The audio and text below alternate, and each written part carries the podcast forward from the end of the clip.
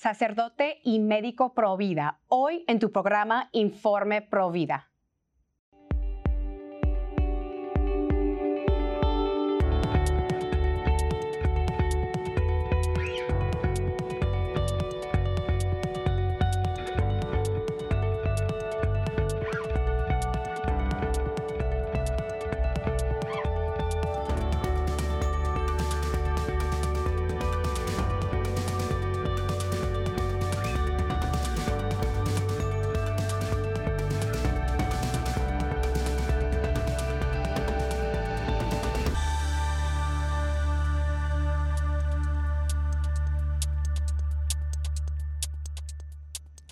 Bienvenidos familia de EWTN. Yo soy su servidora Patricia Sandoval y les acompaño desde los estudios de Birmingham, Alabama.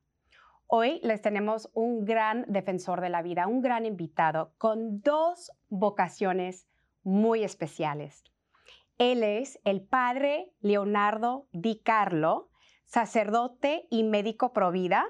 Se recibió de médico en la Universidad Nacional de Córdoba, Argentina y recibió la especialidad de ginecología y obstetricia. Padre, bienvenido. Muchísimas gracias por aceptar esta invitación. De verdad es un gran honor de tenerlo aquí en su casa Informe Provida. Muchísimas gracias, Patricia. Te saludo desde Mendoza, en Argentina, con un gran abrazo eh, y agradecido por esta invitación tan hermosa. Padre, queremos conocer un poquito de su testimonio. Usted desde muy pequeño tuvo la inspiración de estudiar medicina, especialmente ginecología, y después eh, tuviste un llamado tan especial de parte de Dios eh, de ser sacerdote. Cuéntanos un poquito de su historia, Padre. Una larga historia que, podría resumir en algunas pinceladas. Como, como bien dices, desde, desde muy pequeño gracias a la figura de mi madre que trabajó toda su vida en, el hospital de Rivadavia, la ciudad donde yo nací, siempre miré con admiración a esos señores de guardapolvo blanco que caminaban por los pasillos del hospital donde mi mamá trabajaba. Desde muy pequeño, efectivamente, cuando me preguntaban qué quería hacer cuando creciera, la respuesta era clara y contundente. La respuesta era ser, ser médico. Es por eso que mm, luego de terminar la, escuela secundaria, como llamamos aquí, eh, inicié este, este camino, eh, teniendo siempre eh, un especial interés sobre lo que implicaba el inicio de la vida. Es por eso que en mis clases en la escuela primaria y secundaria de biología, de ciencias naturales, siempre me llamó mucho la atención lo que tenía que ver con, con el inicio de la vida, con el embarazo. Por eso, claramente desde el primer momento de, mi formación en la universidad, eh, ya me imaginaba en esta eh, especialidad una vez recibido como médico. Em, siempre como estudiante de medicina observaba eh, la vida de los pacientes a los que me tocaba asistir. Y estando ya en la parte final de mi formación, agudizando un poco la mirada, me fui dando cuenta de que muchas veces, a pesar de que se diera a un paciente un tratamiento correcto, ya fuera eh, médico, quirúrgico, había una tristeza eh, muy marcada en la mirada. Y esto, como, como estudiante de medicina, me, me confrontaba muchísimo en la búsqueda de una respuesta. ¿Qué es lo que sucede? ¿Por qué, a pesar de, de dar un tratamiento correcto, eh, muchas veces hay una tristeza que se deja ver en la mirada? En ese momento, yo teniendo unos 22, 23 años, el sacerdote de la parroquia a la cual asistía, sabiendo que estaba a punto de recibirme, me pidió una misión bastante difícil. En ese momento había comenzado a eh, promoverse dentro de la medicina los cuidados paliativos. Y él claramente me dijo, Leo, eh, no tengo ministros de la comunión que lleven eh, la Eucaristía a estos enfermos porque se impresionan, porque les cuesta mucho eh, acompañarlos en ese momento de dolor. Obviamente pidiendo un permiso muy especial eh, al arzobispo en ese momento, él eh, me, me dio esa misión y contemplando el gran milagro que sucedía allí cuando estos enfermos despojados de, de todo bienestar recibían la Eucaristía, allí comenzó a, a gestarse mi llamado como sacerdote. Su historia me... sí.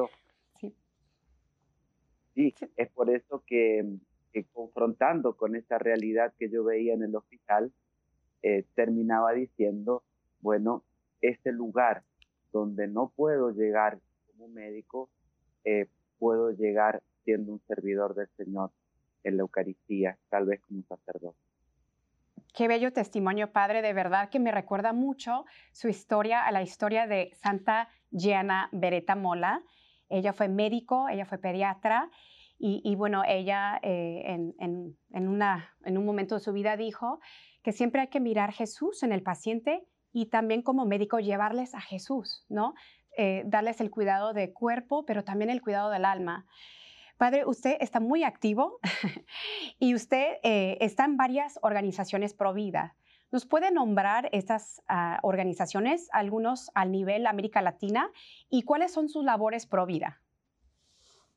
Sí, aquí en, la Arquidiócesis de Mendoza eh, soy eh, asesor arquidiocesano de la Pastoral de la Vida, que allá por el año 2018 se fue conformando en nuestra arquidiócesis y también soy asesor de referencia en estos eh, espacios eh, en las diócesis eh, vecinas. ¿sí? Actualmente también estoy acompañando como un brazo del servicio Provida todo lo que implica el, el acompañamiento de, de, la mujer en situación vulnerable en una asociación de fieles que se llama Grávida que funciona aquí en Argentina desde hace muchos años y asiste, atiende eh, situaciones en las cuales eh, hay eh, un, posible aborto inminente y, hay chicas también nos consultan ahora varones que acompañan a sus parejas que están en una situación de tener que decidir si continuar con un embarazo o no, y asistiendo también a quienes están ya cursando un embarazo, pero están en una situación de vulnerabilidad. Y a nivel del CELAM, de la Conferencia Episcopal Latinoamericana, acompañando de manera particular todo lo que es la, la pastoral de acompañamiento eh, post-aborto, eh, con distintos programas como Proyecto Esperanza, Proyecto Raquel, Viñedos de Raquel, particularmente eh, asesorando a estos grupos en distintos países de nuestro continente y de manera particular a, mis hermanos sacerdotes eh, para, para poder auxiliarlos con algunas herramientas a la hora de, poder acompañar. Padre, el enemigo siempre quiere venir a engañar, a confundir, a destruir, a matar. Y bueno, desafortunadamente hoy en día hay tantos jóvenes y tantas personas confundidas con su mismo sexo y ahorita parece que hay una controversia eh, sobre lo que es la vida, ¿no? Desde el, vientre materno. Eh, ¿Cuándo comienza la vida? En las escrituras ah, hay varias citas bíblicas, Padre, donde claramente eh, Dios nos, nos dice que la vida comienza desde el momento de la concepción, como en el primero de Lucas, y el verbo se hizo carne y habitó entre nosotros donde Dios se encarna dentro del vientre de la Virgen María y se hizo hombre. Y también en el Salmo 139, eh, el rey David alaba a Dios eh, por su vida desde, el, desde que él estaba en el vientre de su mamá. El Salmo, Salmo 139 dice lo siguiente, Tú creaste mis entrañas, me formaste en el vientre de mi madre. Te alabo porque soy una creación admirable. Tus obras son maravillosas y esto lo sé muy bien. mis huesos no te fueron desconocidos cuando en lo más recóndito era yo formado, cuando en lo más profundo de la tierra era yo entretejido. Tus ojos vieron mi cuerpo en gestación. Todo estaba ya escrito en tu libro. Todos mis días se estaban diseñando, aunque no existía uno solo de ellos. Y claramente aquí, eh, pues desde el momento de la concepción, Dios ya puso su dedo sobre esta vida, Dios ya tenía un plan, un diseño. Esta vida ya tiene un angelito de la guarda que lo está protegiendo, que lo está cuidando. Pero como médico padre, eh, desde una perspectiva médica, eh, científicamente, ¿cuándo comienza la vida? Este dato es, claro y contundente y es el que, el que tal vez me ha tocado defender con, con mucha fuerza em, en los distintos debates. Recuerda que, que, en Argentina nosotros hemos tenido debates bastante álgidos eh, en torno a lo que significó la, la ley, eh, como, como así le llaman, de interrupción voluntaria del embarazo. El dato científico es claro y contundente y tiene un, razonamiento que, no se puede eh, refutar. Dos células, una aportada por la madre, otra aportada por el padre, por la mujer, por el varón, óvulo y espermatozoide, tienen la característica de ser células, como llamamos en medicina, células haploides. Cada una de ellas, óvulo y espermatozoide, con 23 cromosomas, de los cuales 22 son somáticos y uno sexual. X, en el caso de la, del óvulo de la madre, la posibilidad de ser cromosoma sexual X o Y en el caso del el espermatozoide. La vida comienza en este momento tan sublime y tan perfecto, tan cuidado por Dios, eh, donde estas dos células se unen. Eh, miles de espermatozoides, luego del acto sexual genital, eh, van atravesando distintas barreras y al llegar en torno al óvulo, solamente uno va a poder ingresar, inmediatamente ingresa, la pared del óvulo se blinda para que solamente pueda ingresar un solo espermatozoide. Y es allí donde en este proceso llamado concepción, entendida como fecundación, estos cromosomas que están en los núcleos de ambas células se unen. 23 más 23, 46 cromosomas, ordenados en 23 pares. Esto es específico de la especie humana.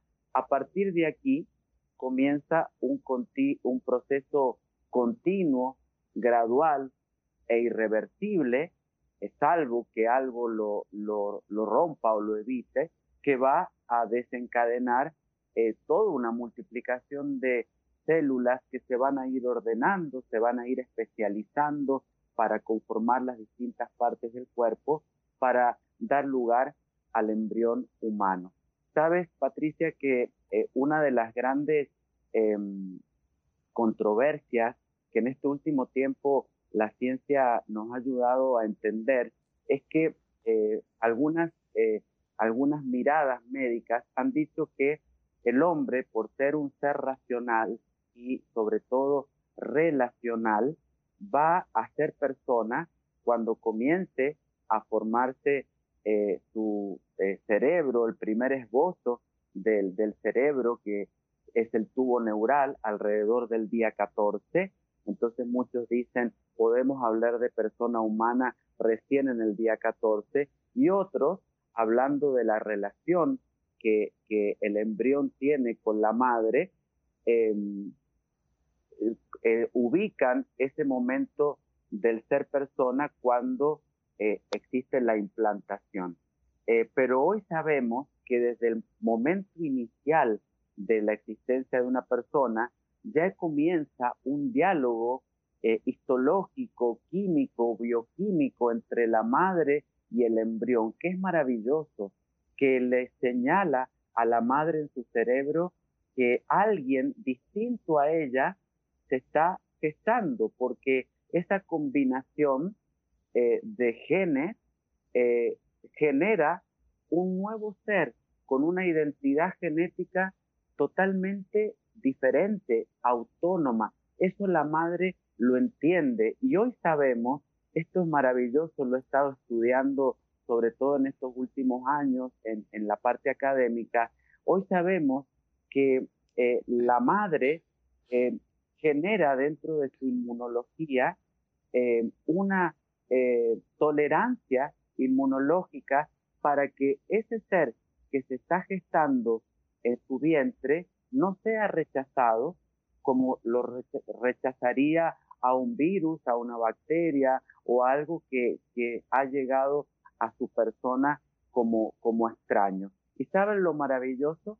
El embrión le devuelve a la madre eh, grandes regalos porque en ese diálogo histoquímico, en su cerebro, la madre comienza a secretar, hoy lo sabemos con evidencia científica, la dopamina, que es eh, la sustancia, la hormona de la confianza, la mamá se siente confiada, se siente tranquila y hace que disminuya el cortisol, eh, esta sustancia que hace que, muchas veces nos sintamos nerviosos, inquietos. Eh, el embrión le devuelve a la mamá confianza y paz eh, como un regalo a que le permita ir gestándose en su vientre.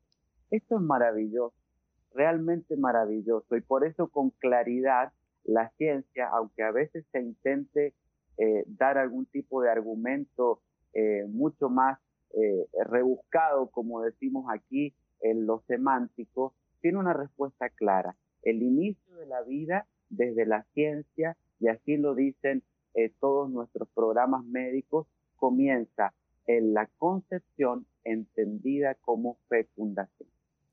Una de las explicaciones más bellas que he escuchado eh, sobre el comienzo de la vida. Padre, gracias por compartirnos y, explicarnos. Eh, padre, y ahora teniendo claro que la vida comienza desde el momento de la concepción, eh, como médico y como sacerdote, si una mujer está embarazada y se encuentra con un diagnóstico sobre la vida de su, de su bebito dentro del vientre, o sobre con un diagnóstico que a lo mejor el embarazo es una amenaza para la vida también de ella y, o tal vez de ambos, ¿no? De que el bebé y, la madre.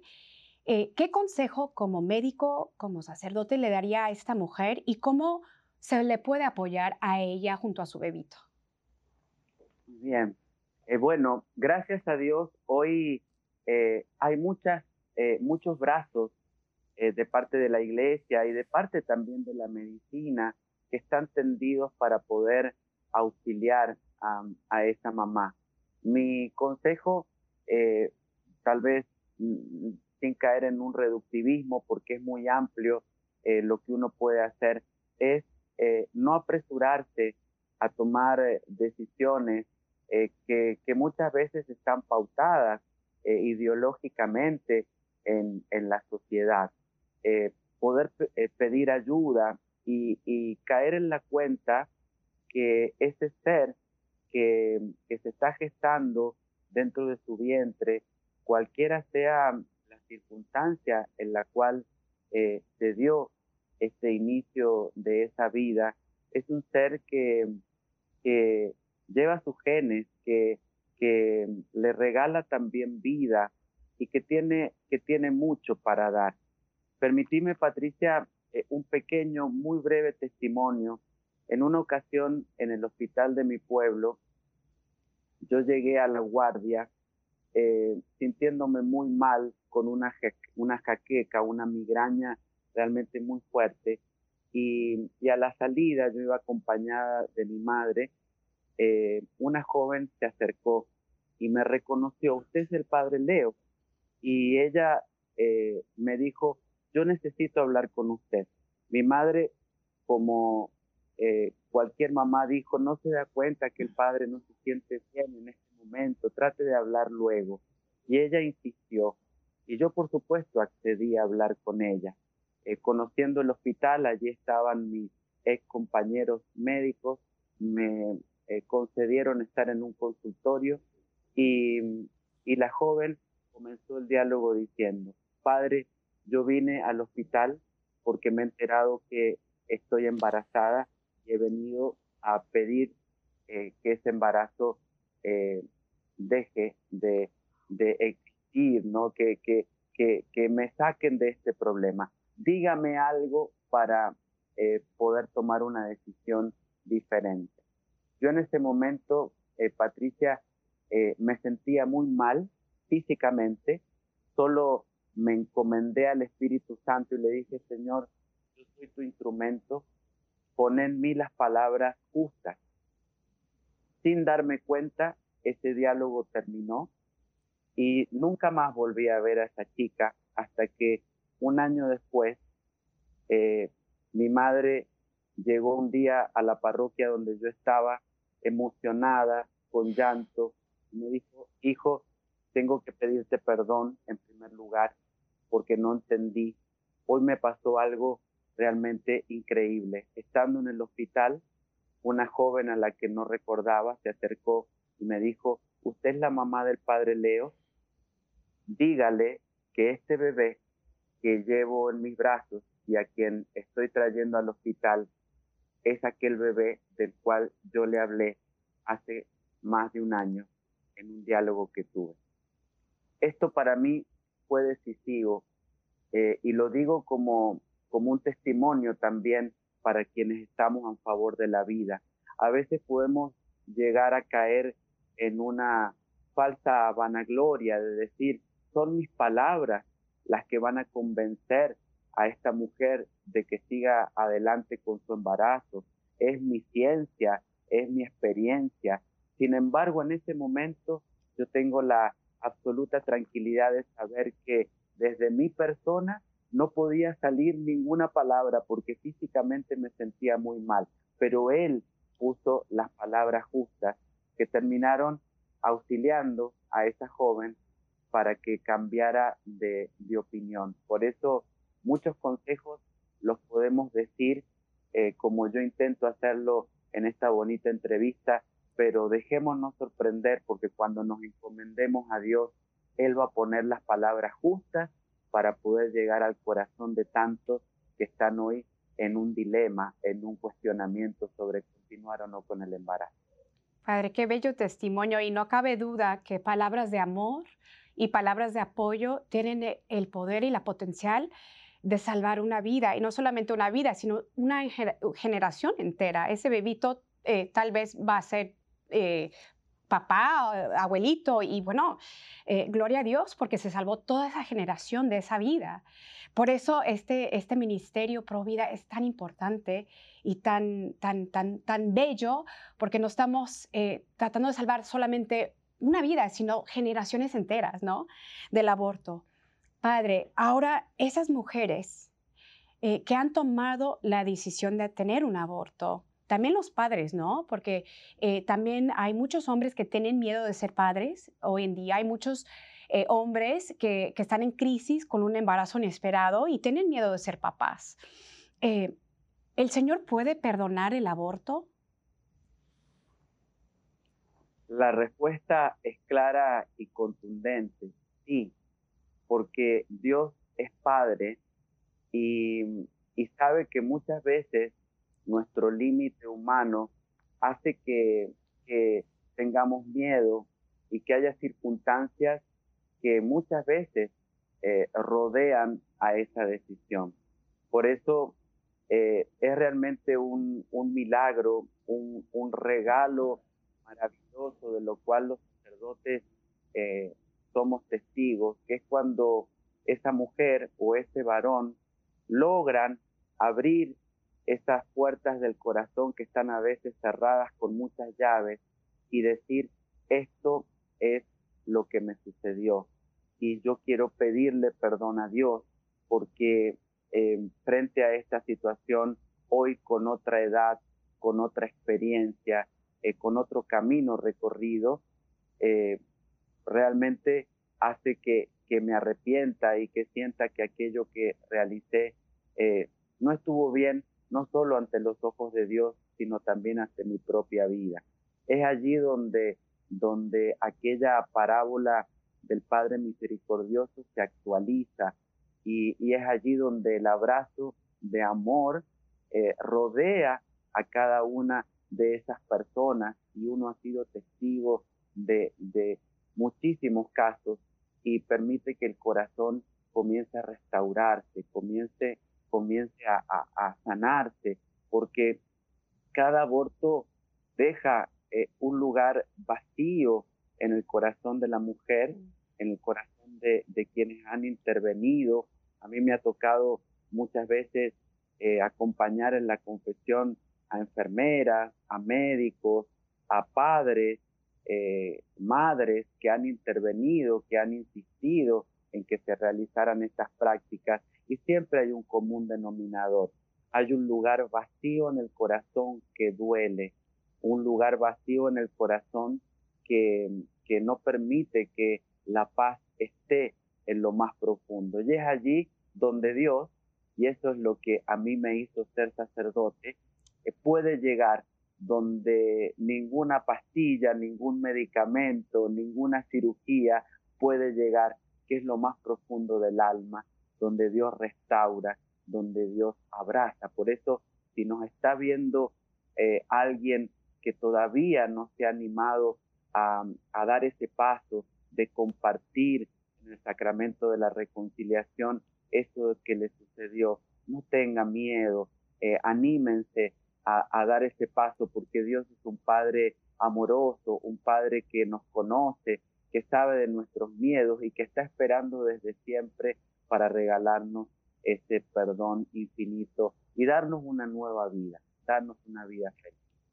También es importante asistir eh, tal vez a una terapia de sanación posaborto como Proyecto Esperanza, como el proyecto de Raquel, como el viñedo de Raquel, que también son retiros y, bueno, son tratamientos que ayudan a sanar eh, del nivel emocional, mental eh, de, la persona después de la herida del aborto.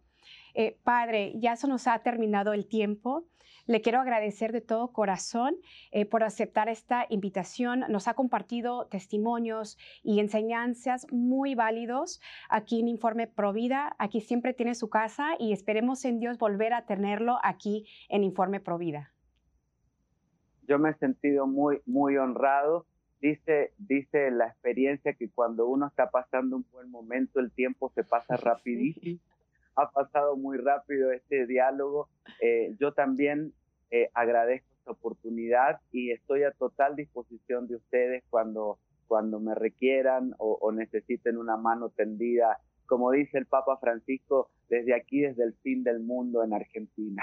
Amén, Padre. Y bueno, cuenta con nuestras oraciones por su eh, vocación como sacerdote y también su apostolado pro vida, Padre. Bueno, amigos, esto ha sido todo eh, el día de hoy aquí en Informe Pro Vida. Que Dios me los bendiga siempre y nos vemos la próxima semana.